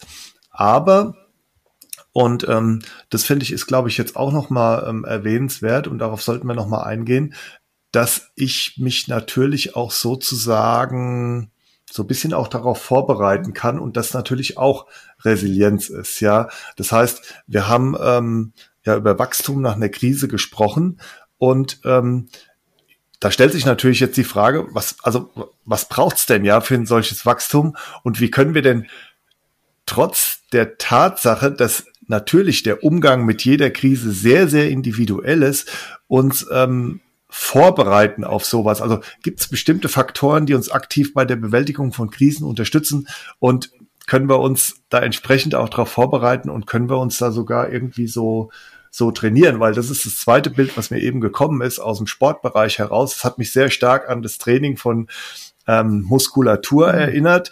Ähm, da ist es natürlich auch mal eine, eine kleine Mini-Krise, ja, wenn du dir dann selbst wehtust im, im Training und denkst, okay, äh, da geht's jetzt gerade mal nicht weiter, aber es ist ja erwiesenermaßen so, ähm, dass durch gezieltes Training dann auch Stichwort Wachstum, der Mus Muskel dann natürlich auch wächst. Und das ist wahrscheinlich auch ähnlich hier ja, so, oder? Schönes Bild, genau. Man sagt ja auch, ähm, Resilienz ist das Immunsystem der Seele. Ne? Und ich meine, unser Immunsystem mhm. trainieren und unterstützen wir ja auch. Also das haben wir ja spätestens seit Corona gelernt, dass es äh, nicht ausreicht, einfach abzuwarten, sondern wir versuchen uns gesund vielleicht zu bewegen, zu ernähren ähm, und, und tun noch einiges da rein. Ähm, was, man kann es trainieren, man kann sich vorbereiten. Da kann Hede ja vielleicht mhm. gleich nochmal sehr viel mehr zu sagen. Wir nennen das auch gerne Schatzkiste. Ich würde nur gerne noch äh, drei Aspekte, ja. drei Schlüsselfaktoren, die ähm, laut der Wissenschaft sozusagen ähm, erkennbar sind, was es braucht, um zu wachsen aus solchen Krisen. Und zwar ähm, ja, sind gerne. das zum einen, so zeigen die Studien, belastbare, stabile Beziehungen. Also wenn wir mal zurückdenken an, an vielleicht persönliche Krisen, wo es uns nicht gut ging, das müssen ja nicht immer gleich die absoluten riesen Lebenskrisen sein, sondern die kleineren Täler, dann ist es halt einfach sehr unterstützend, wenn wir Menschen haben, die uns dabei zur Seite stehen ne, und mit denen wir gute Erlebnisse mhm. haben. Und der zweite Aspekt sind positive Emotionen, also die gesamte Bandbreite all dessen, was, was äh, uns gut Gutes tut sozusagen, Freude, Dankbarkeit, aber auch sowas wie Neugierde, Interesse, Begeisterung. Ne? Also dass, dass wir häufig, da kommt es nicht auf die Tiefe oder die Intensität, sondern auf die Häufigkeit an, uns entsprechende positive Emotionen bescheren. Und das kann man tatsächlich verordnet machen. Also das habe ich damals im Burnout auch lernen müssen in meiner Verhaltenstherapie. Da musste ich Buch darüber führen, wie ich mir gute Momente verschafft habe. Und ähm, das ist etwas, wo, wo man aktiv dran arbeiten kann dann auch. Und der dritte Punkt, und der ist, finde ich, der, der vielleicht am schwersten zugänglich, wenn man eine Krise erlebt, ist Sinn, dem Ganzen einen Sinn zu geben. Mhm. Und das kommt einem in der Krise meist komplett abwegig vor. Ich meine, hallo, äh, wie soll ich einen Schlaganfall, den ich mit äh, 49 kriege, einen Sinn geben? Das fand ich total abwegig und, und überfordernd. Aber meist zeigt sich, wenn man einigermaßen durch diese Phase durch ist, dass man im Rückblick durchaus dem einen Sinn geben kann. Und dann kann auch wirklich dieser Wachstum entstehen, weil ich nicht mehr mich als das Opfer fühle, sondern tatsächlich dann auch in diese Selbstwirksamkeit reinkomme und sage, was ziehe ich denn da für Schlüsse drauf? Was verändere ich vielleicht auch für die mhm. Zukunft? Mhm. Ne? Und baue mir dadurch schon meine ersten kleinen Steine, meine Nuggets für meine Schatzkiste letztlich. Absolut, ja. Genau, und die Schatzkiste, jeder, willst du da mal was zu sagen? Ja, ja, ja, kann ich gerne, gerne reingehen in die Schatzkiste. Ja. Ähm, ich habe gerade so überlegt, weil die ist ähm, mittlerweile über die Jahre einfach so, so wahnsinnig groß, ähm, weil es schon so war, also auch ich bin in den letzten Jahren, also eigentlich ähm, mit Beginn von Corona dann so richtig, aber auch davor hat schon immer so geruckelt, bin ich durch eine persönliche Krise gegangen und habe ähm, hatte das ging los mit dem Tod meines Vaters und habe mich danach habe dann ganz aber das hat mich ganz aus der Bahn geschmissen aus verschiedensten Gründen und dann war ich ähm, habe ich ein paar Jahre gebraucht um mich wieder so wirklich so zurückzuholen und dann war ich da gefühlt ganz gut wieder aufgestellt. Heutzutage würde ich sagen ich hatte ein bisschen marodes Fundament aber ein schickes Haus dann drauf gebaut und habe dann ähm, habe dann durch bedingt durch durch verschiedene Faktoren die zusammenkamen ähm, eine Trennung äh, von, von meiner großen Liebe, so würde ich das sagen, die hat mich ganz, ganz doll geruckelt. Ne? Da hatte meine Mutter einen Schlaganfall, dann kam Corona und ich habe mir wirklich Sorgen gemacht um meine Firma, weil ich eben mit Gruppen arbeite und ja auch jahrelang mhm. einfach was aufgebaut habe. Und das kam alles so innerhalb von drei Wochen zusammen. Das hat mich dann so richtig aus den Schuhen gehauen. Und ähm, ich habe dann, bin dann auch äh, richtig ausgefallen, war drei Monate in der Klinik, ähm, hatte richtig äh, Erschöpfungsdepression. Also ich bin einfach nicht mehr selber wieder auf die Beine gekommen. Und das ist jetzt etwa drei Jahre her. Und das Spannende ist, dass ich seitdem meine Schatzkiste packe. Und zwar jeden Tag. Und mal vergesse ich sie, dann versandet sie so ein bisschen im Meer, dann ist sie da so, äh, ne, kommt so da, und da muss ich sie mal wieder rausholen und polieren, ähm, weil das, glaube ich, einfach eine, eine Aufgabe ist, die so lebenslanges Lernen ähm, bedeutet. Aber was insbesondere, glaube ich, das Allerwichtigste ist, ist überhaupt sich ein Bewusstsein dafür zu schaffen, was braucht es denn eigentlich? Was braucht es, damit es mir gut geht? Und mein wichtigster Aspekt, den ich da gewonnen habe mittlerweile, ist ein, ist nicht irgendwie, dass ich jetzt hier die ganz großen, keine Ahnung, Retweets mache oder dass ich irgendwie äh, drei äh, Stunden lang am Tag wie ein Buddha auf dem Berg sitze und meditiere, sondern, also auch das ist sicherlich total hilfreich, das will ich gar nicht sagen, aber es passt einfach nicht in meinen Alltag und nicht zu meinem Wesen, das äh, sehr gerne auch sehr aktiv ist und ganz viele Sachen auf einmal macht, sondern das ist im Prinzip der liebevolle, bewusste Umgang im Alltag mit mir. Also, ne, wie, hm. wie wache ich morgens auf? Wache ich auf und bin sofort gestresst oder nehme ich mir erstmal einen Augenblick und freue mich auf meinen Haselnusskaffee? So, wie steige ich aus dem Bett? Springe ich da so ne mit den mit den Füßen auf den kalten Boden oder mache ich das ein bisschen sanft, dass ich einfach meinen Körper so ein bisschen sanft in Gang bringe? Wie putze ich mir die Zähne? So was mache ich morgens alles schon? Also diese diese tägliche Selbstfürsorge, so ne, nicht vergessen zu essen ist übrigens was, was mir trotzdem ich das so genau beobachte immer wieder passiert, ähm, äh, immer wieder zu gucken, was sind die schönen Dinge, worauf freue ich mich, Dankbarkeit, immer mal wieder innehalten, ähm, ähm, Kontakt mit Menschen, mit Freunden Gut mit mir umgehen, was das Thema Essen angeht, Bewegung. Aber das alles eben behutsam und sanft und nicht ähm, auch nicht akribisch jetzt zu sagen, jetzt musst du aber ganz achtsam mit dir umgehen, sondern einfach mal in dem Moment, wenn ich gerade irgendwie Vollgas durch meine lange Reihe hier in Hamburg ähm, äh, flitze, weil ich tausend Dinge im Kopf habe, mal eben ganz kurz anzuhalten und zu sagen, guck mal, ich bleib mal eben vor meinem Lieblingsblumenladen stehen und atme mal eben und genieße mal diese bunten Farben. Also wirklich diese Alltagsdinge, das war etwas, was meine Schatzkiste wahnsinnig viel ausmacht. Und da haben wir beiden, finde ich, uns auch gut unterstützt über die Jahre. Ich weiß noch, irgendwann war ich mal so ganz, ganz am Boden, da sagte Nicole, guck mal, wofür du dankbar bist. Und ich dachte so, was? Wie jetzt dankbar? Weiß ich noch. Oder dann kommt immer mal, wie redest du eigentlich mit dir? Wo ich so dachte, wie, wie rede ich mit mir? Ne, das weiß ich auch, das kam auch immer mal von dir, dass du gesagt hast, sei mal ein bisschen liebevoller mit dir, wenn ich dann selber zu mir gesagt habe, oh, ich bin so ein Schnassel, das habe ich irgendwie nicht hingekriegt. Also wirklich so diese, diese Dinge immer wieder ähm, ein Bewusstsein dafür zu entwickeln. Das ist eigentlich das, was meine Schatzkiste äh, so über die, wirklich über die Jahre immer mehr gefüllt hat und wo ich immer mehr und schneller zugreifen kann.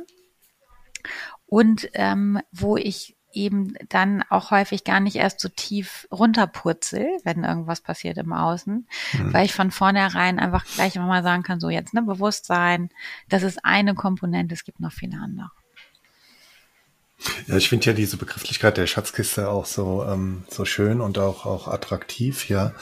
Und ähm, auch das, was du jetzt nochmal gesagt hast, Hede, das sehr oft, also du hast ja diese Begrifflichkeit äh, Alltag, Alltagstauglichkeit das ist, das muss jetzt gar nichts äh, überhöht Großes dann sein, ja, sondern es sind manchmal auch die kleinen Dinge, die einen dann ähm, helfen, diese Schatzkiste dann auch äh, zu füllen. Also Blumenladenbeispiel, ähm, jetzt vielleicht darauf nochmal zurückzukommen und dann sukzessive dafür zu sorgen, dass diese Schatzkiste dann auch ähm, gefüllt ist. Ja, und manchmal helfen dann auch wirklich so Dinge, die man dann auch so ritualisiert, sag ich mal, ähm, mhm dann auch ausübt, ähm, Dankbarkeitstagebuch und was es da alles gibt. Aber das Gute ist an dieser Stelle, ähm, dass man wirklich dann auch, Stichwort nochmal Selbstwirksamkeit, Selbstbestimmtheit, dann auch im Driver Seat sitzt, ja, und dann auch präventiv und ähm, ja auch prophylaktisch an dieses an dieses ganze Thema ähm, Resilienz dann auch rangehen kann. Also das finde ich äh, eine sehr positive hoffnungsvolle Aussage, äh, die uns, glaube ich, jetzt auch, und ich denke mal, unseren ZuhörerInnen geht's ähnlich, auch mit sehr viel Zuversicht auf das Thema äh, draufschauen kann. Ähm, auch wenn es natürlich dann im Akutbereich, äh, wie wir es eben auch schon besprochen haben und anhand der von euch geschilderten Krisen, dann auch manchmal natürlich sehr, sehr wehtun kann, bevor es dann auch dann äh, letztendlich zum Wachstum kommt. Ne? Aber selbst im Akutbereich, das fand ich halt so spannend, an eigener Erfahrung zu erleben, dass der Zugriff auf so etwas dann wirklich wirken kann. Also äh, das ist völlig irre. Vielleicht noch um ein persönliches Beispiel noch mal kurz zu teilen. Ähm, mhm. Ich, ich hatte 2018 im Sommer, wie gesagt, diesen Schlaganfall, der mich ja auch unverhofft äh, traf, der dann auch dazu führte, dass ich äh, in der Nacht operiert wurde, jetzt hier Stents in der Halsschlagader ab und ähm, war die ersten Tage tatsächlich erstmal halbseitig gelähmt. Also da, da war eingeschränkt auf der linken Seite, mhm. sowohl vom Blickfeld als auch von der Bewegung. Und ich habe mir ganz schön leid getan. Also das war schon so, dass ich dachte so, pff, warum jetzt noch ich? Hatte doch schon Burnout, was soll denn der ganze Sch und so weiter. Also ich mhm. habe mich da schon erstmal drin gebadet und fand das echt blöd, trotz meines sonst Optimismus, den du ja auch so schön beschrieben hast.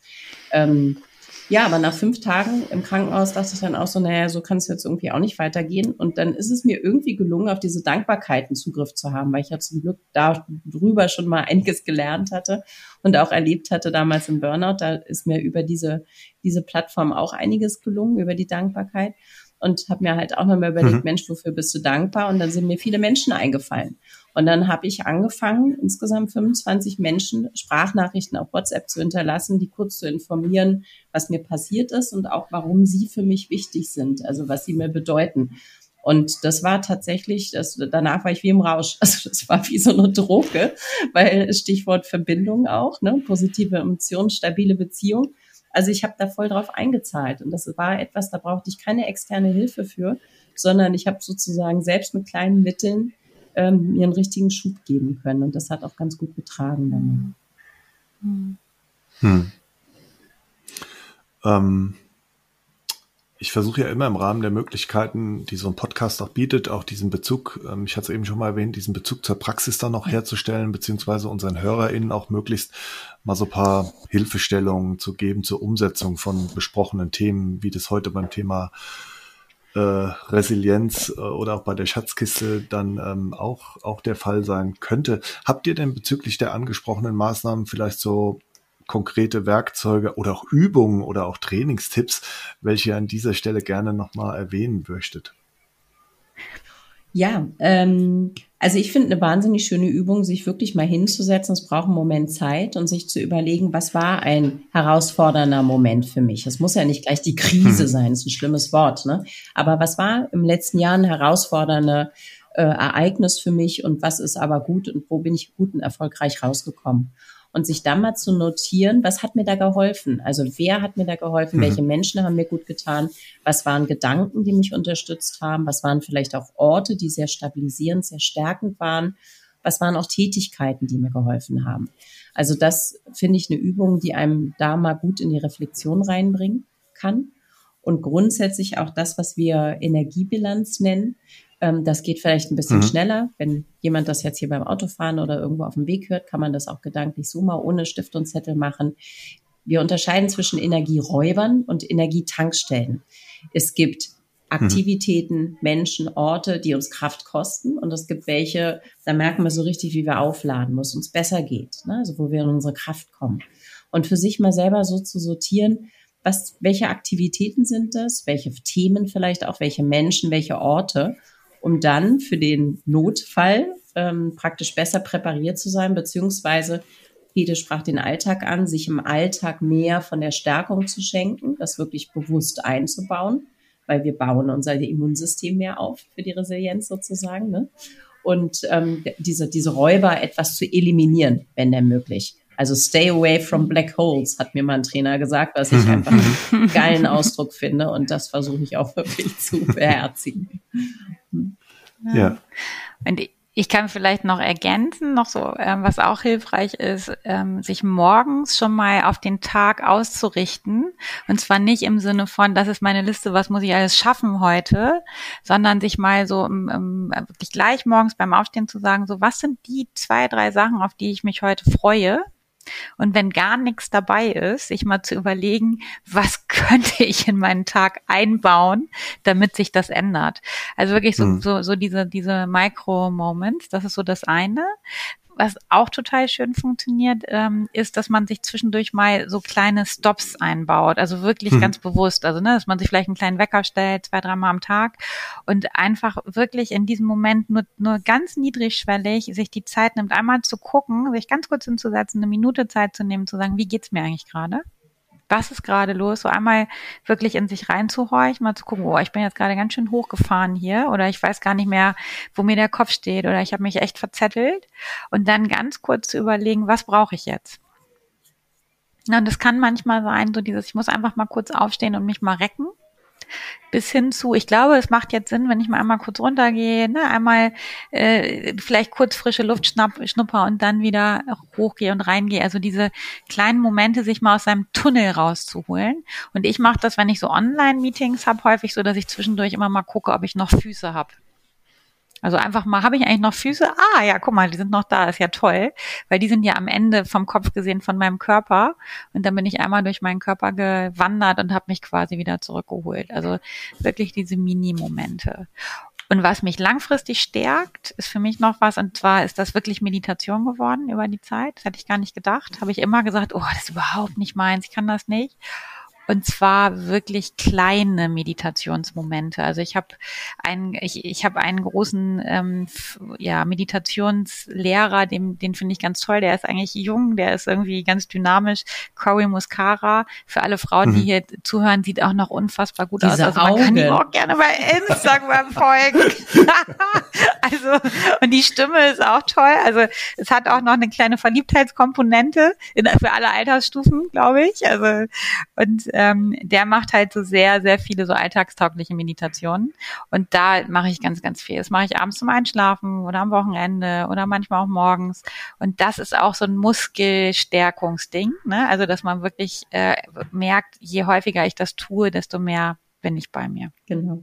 Und wer ganz konkret all diese Themen auch noch mal ein bisschen üben möchte, jetzt kommt der Werbeblock, Achtung.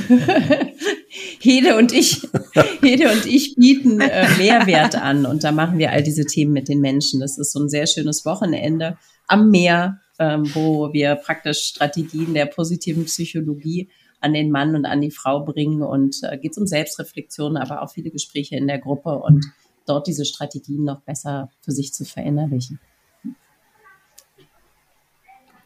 Also der Werbeblock sei ich auf jeden Fall gewährt. Sei ich auf jeden Fall gewährt. Und äh, auf jeden Fall ähm, da auch nochmal, ähm, also sehr, sehr interessantes, ähm, sehr interessantes Wortspiel auch mit Mehrwert, ja. Also wenn man, wenn man beides auch, auch kennt, wo, wo die Location dann auch ist, nämlich dann am Meer und auch dieses Mehrwert, also ähm, Kompliment, habt ihr einen sehr schönen ähm, Begriff da noch ausgewählt für das, was ihr da tut. Und ähm, ja, nochmal kurzer, kurzer Rückblick auf das, was ihr da gerade auch geschildert habt. Ähm, so viel hätte ich gar nicht erwartet, ja, und äh, ich bin euch sehr dankbar auch dafür und unsere Zuhörerinnen bestimmt auch, äh, gerade was das Thema Praxisorientierung anbelangt und Dinge, die man dann auch umsetzen kann, ähm, fand ich fand ich wirklich gut. Ähm, auch ich selbst werde mir da ein zwei Sachen auf jeden Fall rausnehmen. Ist glaube ich auch immer wichtig. Äh, seht ihr wahrscheinlich auch so, dass man sich am Anfang auch nicht zu viel vornimmt und einfach guckt, okay, was ist denn überhaupt auch gut? Adaptierbar ähm, so in die eigenen Lebensumstände, ja, aber das, was ihr jetzt erwähnt habt, ja, äh, da war für mich zumindest nichts dabei, wo ich sage, ähm, das ist dann schwer umzusetzen, aber vielleicht pickt man sich erstmal ähm, eine Sache raus, guck, okay, wie wirkt das, ist es erfolgreich, ja, nein, und behält das dann auch so ein bisschen bei. Also vielen, vielen Dank. Ähm, wir sind ja hier in einem Leadership Talk Podcast und ähm, wir haben ja schon am Anfang über Führung gesprochen. Jetzt sind wir sehr stark auf das Thema Resilienz eingegangen. Wo seht ihr denn die Zusammenhänge und was hat denn überhaupt persönliche Resilienz mit Führung zu tun? Okay. Also ähm, ich habe dafür eigentlich ein schönes Beispiel. Und zwar habe ich gerade eine Coaching-Klientin äh, letzte Woche, die mich angerufen hat und die hat gesagt, also ich rufe an, also ich merke, ich, also ich merke immer mehr, dass ich mich so selber überhole. Und mein, äh, meine Führungskraft, die ist ganz, ganz toll, den bewundere ich total, weil der ist auch immer so gelassen und ruhig und der stärkt mich. Und der hat so seit einem halben Jahr immer mal wieder gesagt, dass er sich wünschen würde, dass ich mal so ein bisschen auf mich selber achte und hat mich da nicht gedrängt anstrengend, aber jetzt war ich irgendwie an dem Punkt, wo ich dachte, das möchte ich auch gerne. So. Und das war so ein für mich total wichtiges Beispiel zum Thema Resilienz und Führung. Da sind wir wieder beim Thema Selbstführung. Habe ich Achtsamkeit für mich selber gut im Blick? Also weiß ich, was das bedeutet? Weiß ich, wie ich wirke auf andere? Bin ich in meiner Kraft, in meiner Stabilität? Das ist erstmal das eine, um halt meinen Leuten Sicherheit zu geben. Das hatten wir schon. Aber das zweite ist auch, dass ich ja nur, wenn ich selber weiß, was das eigentlich bedeutet. Also was es eigentlich bedeutet, kraftvoll zu sein, stabil zu sein.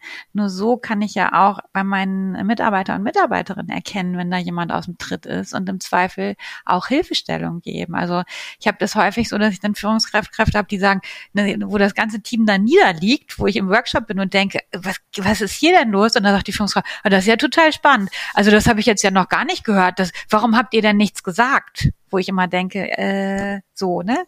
Nee, also sagen ist eigentlich nicht das, weil Teams haben wahrscheinlich sogar häufig was gesagt auf ihre Art und Weise. Aber für mich bedeutet ein Wissen darüber, was Menschen eigentlich erleben, wie meine Team, meine Teammitglieder ähm, auch selber vielleicht aus der Fassung geraten können, was da passieren kann äh, wenn ich zu viel reinkippe, wenn ich nicht merke, dass da was aus der Balance gerät, das ist etwas, was für mich eben dann zu viel, also das für mich fehlende Führungsverantwortung. Für mich ist das eine wahnsinnig wichtige Komponente, Menschen im Blick zu haben, auch im Sinne der Fürsorge. Und wir machen seit Jahren Fürsorgetrainings, so 60 bis 70 wirklich Gesprächstrainings im Jahr äh, mit, mit Fallbeispielen. Und da ist ein großer Part, der, den wir über die Jahre immer mehr auch aufgebaut haben, das Thema Präventionsgespräche führen. Also wirklich auch mal bei Leuten, die wunderbar funktionieren, wo man denkt, das ist alles großartig, ne, wo man weiß, die können alles wegrocken, hier bei mir im Team, auch sich da mhm. mal die Zeit zu nehmen, wie geht's dir eigentlich? Und gerade bei denen hört man irgendwann häufig, nee, nee, ich schaff das alles, alles super, ich schlaf gerade nicht so gut, aber so, ne? Und das ist das, was für mich ganz, ganz stark ähm, da reinzählt. Also einmal für sich selber, aber ganz, ganz wichtig, auch den Blick für andere zu haben. Ähm, kurze Antwort von mir ähm, auf das, was du jetzt gesagt hast, Tele. Dieses Thema ähm, Menschen im Blick haben und ähm, auch Fürsorge. Ich habe das selbst ähm, sehr, sehr stark auch wahrscheinlich verstärkt auch nochmal durch das Thema ähm, natürlich Corona, aber auch durch ähm, die ein oder andere ähm, ich will jetzt sagen, externe globale Krise die letzten zwei, drei Jahre gemerkt, dass natürlich auch die MitarbeiterInnen da nochmal unter einem ganz anderen Druck stehen, unter anderen Dynamik, ja. Das natürlich gepaart mit äh, den Herausforderungen dann im Job, das gepaart vielleicht noch mit äh, privaten Dingen, ähm, die dann natürlich hochkommen, weil alles hängt ja mit allem dann auch irgendwie zusammen. Ähm, hat auch dazu geführt, dass, glaube ich, ähm, die schon so bisschen sensibler auf das eine oder andere reagieren. Und da ist es ganz, ganz wichtig, sozusagen diesen, diesen Blick dann auch zu haben. Ja, und auch da, ähm, glaube ich, ist es schon auf der einen Seite ein Stück weit Verantwortung dann auch von der Führungskraft und da ist ein genaues Hinsehen dann auch sehr, sehr wichtig.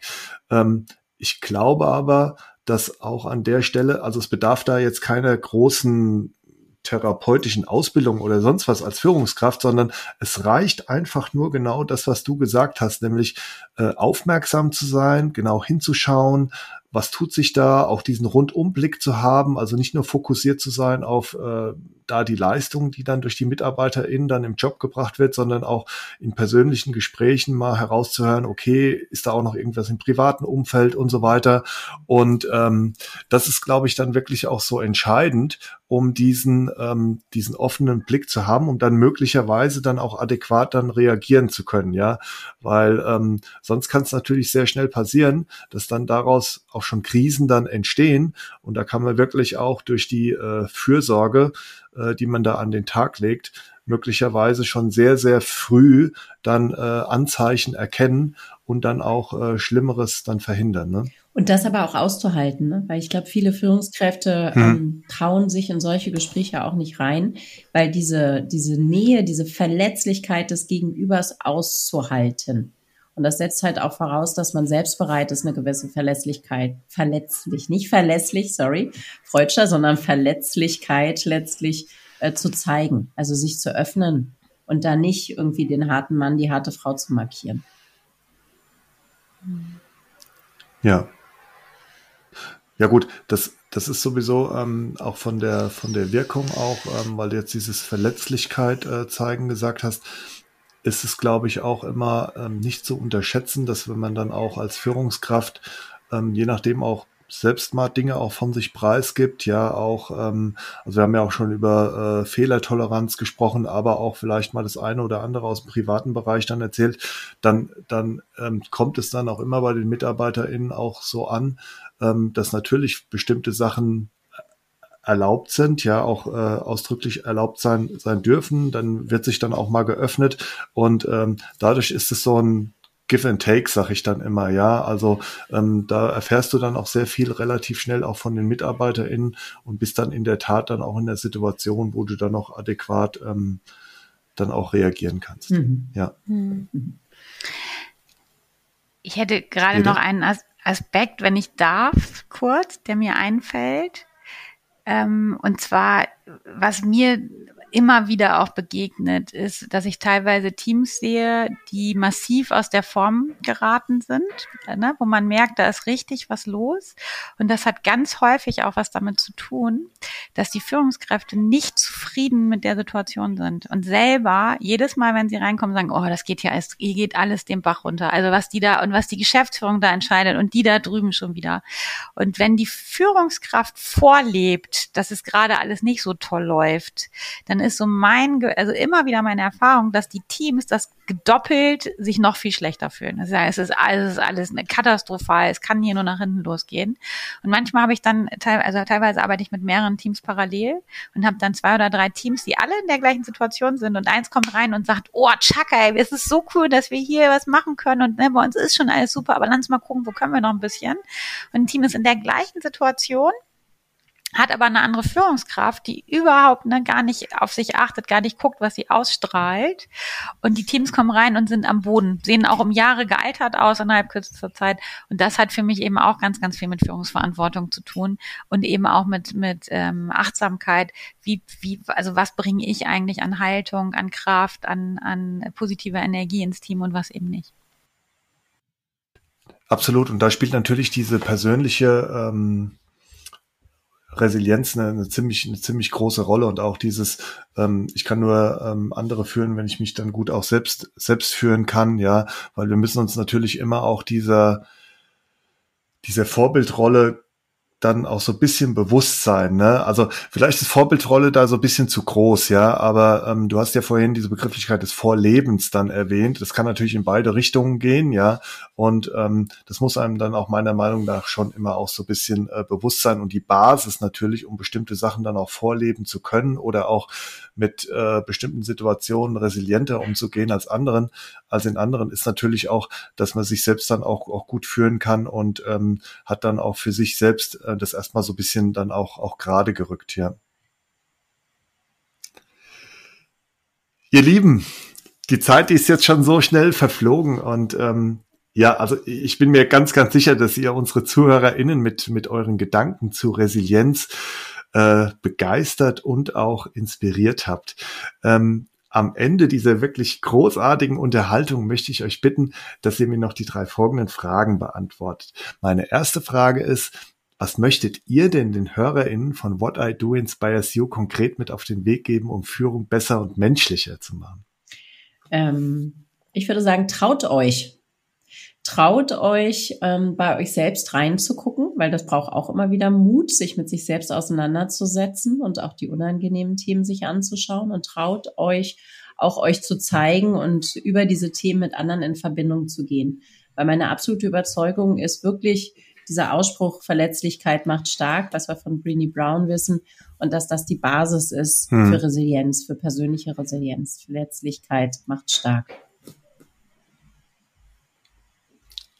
Sehr schön. Ja, auch dieser, dieser Appell mit dem, mit dem Trauen, ja, und auch jetzt nochmal mit diesem Verletzlichkeit macht stark, auch sehr, sehr Mut machen. Vielen Dank. Wir haben ja ausführlich über Führung und auch über persönliche Resilienz gesprochen und ihr sagt ja, es lohnt sich ja, diese eben besprochene Schatzkiste frühzeitig zu packen und nicht bis zu einer Krise abzuwarten. Ähm, ich gehe mal davon aus, dass einige unserer ZuhörerInnen diesen Appell auch gerne sofort umsetzen möchten.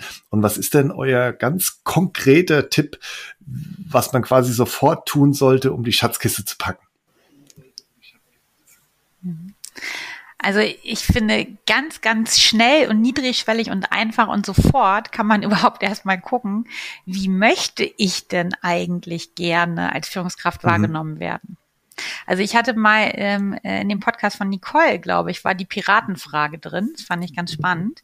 So würden meine Mitarbeiter mich eigentlich wählen, weil das bei Piraten wohl so war, dass die früher ihre Piratenoberhäupter oder wie die eigentlich heißen, Piratensee Chefs, keine Ahnung, ähm, dass sie quasi selber gewählt wurden. Und ähm, ich würde finde, fand diese Frage total schön, sich also Gedanken zu machen, würden meine Leute mich wählen und wenn ja, warum und wenn nein, warum nicht?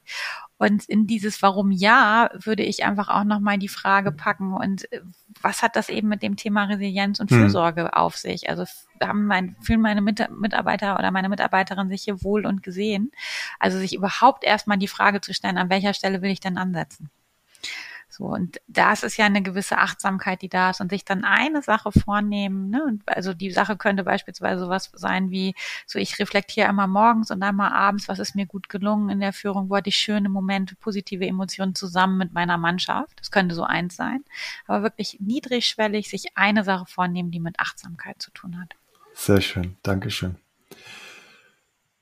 Ja, Nicole und Hede, also eure Leidenschaften, eure Gedanken zum Thema ähm, Resilienz aber auch eure eigenen Lebensgeschichten, die machen mir und ich denke auch ähm, unseren HörerInnen äh, da draußen sehr, sehr viel Mut. Und ähm, ja, um uns herum passiert ja gerade sehr viel. Es gibt leider sehr viele parallele Krisen, die machen es einem manchmal wirklich schwer, optimistisch in die Zukunft zu schauen.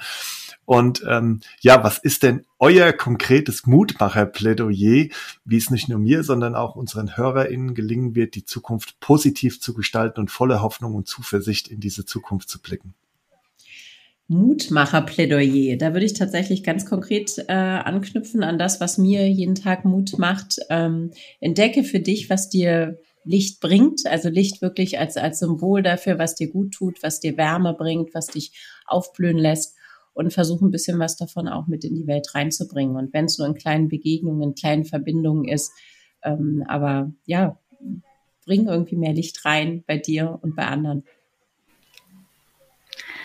Ja, ich, ich würde vielleicht aus meiner Sicht noch ergänzen, ähm, es geht wirklich wenn man anfängt, daran zu arbeiten und kleine Schritte umzusetzen, dann ist das irgendwie wie so ein Weg, der sich so von selber auftut. Also es kommen dann immer wieder neue Inspirationen und also mit so einem kleinen Schritt zu starten und auch wenn es dann mal irgendwie Tage gibt, wo man mal wieder aus der Kurve fliegt, so da zu sagen, alles klar, das ist jetzt so, aber liebevoll damit weiterzumachen, dann, dann ergibt sich der Weg wirklich von selber, der kommt dann. Und irgendwann merkt man, dass man immer kräftiger, also es war bei mir zumindest, dass ich immer kraftvoller werde, immer mehr bei mir, immer mehr schöne, mhm. positive Momente, auch in Zeiten, wo es halt vielleicht gar nicht alles nur schön ist. Und ähm, das tut sich von selber aus, wenn man erstmal startet mit kleinen Dingen. Das ist so das, was ich so erfahren habe für mich. Sehr schön. Ja, vielen, vielen Dank, liebe Nicole und liebe Hede, für dieses sehr inspirierende, intensive, zeitweise sehr persönlich und persönliche und vor allem mutmachende Gespräch. Ich wünsche euch beiden, dass ihr noch ganz viele Menschen mit eurer positiven Haltung ansteckt und sie dabei unterstützt, ihre persönliche Schatzkiste zu packen. Vielen, vielen Dank. Danke dir für den Raum und die Möglichkeit. Danke, Joachim, und die schönen Fragen. Genau, hat sehr viel Spaß gemacht mit dir und schön, dass wir uns jetzt auch mal persönlich hier kennengelernt haben. Freut mich sehr.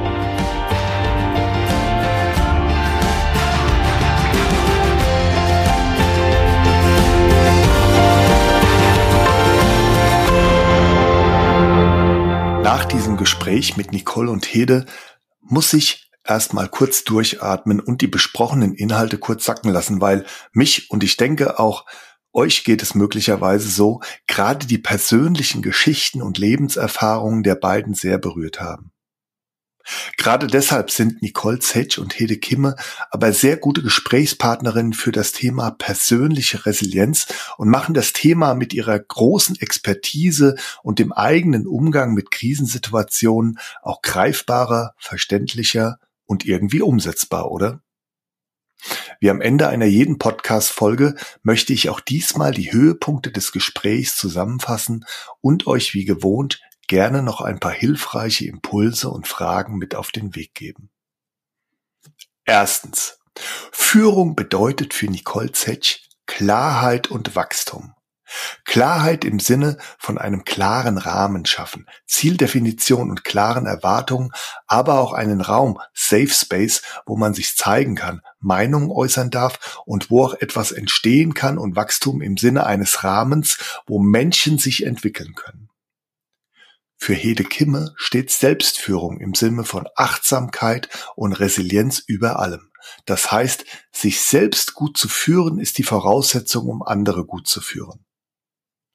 Hede Kimme sagt, dass es für sie nicht die gute Führung gibt, aber sie könnte basierend auf ihrer Erfahrung Führungskräfte nennen, von denen deren MitarbeiterInnen sagen, dass sie gut führen, was aber sehr individuell ist. Führung hat für Hede sehr viel mit dem Thema Haltung zu tun.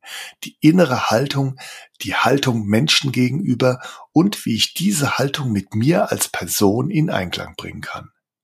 Hede nennt hier die sieben Haltungen der neuen Führung, nämlich Selbstführung, Präsenz, Beharrlichkeit, Transparenz, Selbstwirksamkeit im Sinne von Vernetzung und Deeskalierung und auch Wiedergutmachung. Basierend auf den eigenen Führungserfahrungen und dem, was Nicole Zetsch auch mit ihren KlientInnen erlebt, ist die Eindruck, dass die aktuelle Zeit von sehr viel Komplexität und auch Unsicherheit geprägt ist und dass deshalb der Bedarf an klaren Rahmenbedingungen sowie auch psychologischer Sicherheit in der Führung sehr groß ist. Was bedeutet für euch gute Führung und welche Führungseigenschaften braucht es, um ein zeitgemäßes Leadership zu praktizieren? Welche Rolle spielen bei euch Klarheit und Wachstum, wenn ihr an Leadership denkt? Wie gelingt es euch als Führungskraft, klare Rahmenbedingungen zu schaffen und euren MitarbeiterInnen ein Umfeld der psychologischen Sicherheit zu bieten? Zweitens.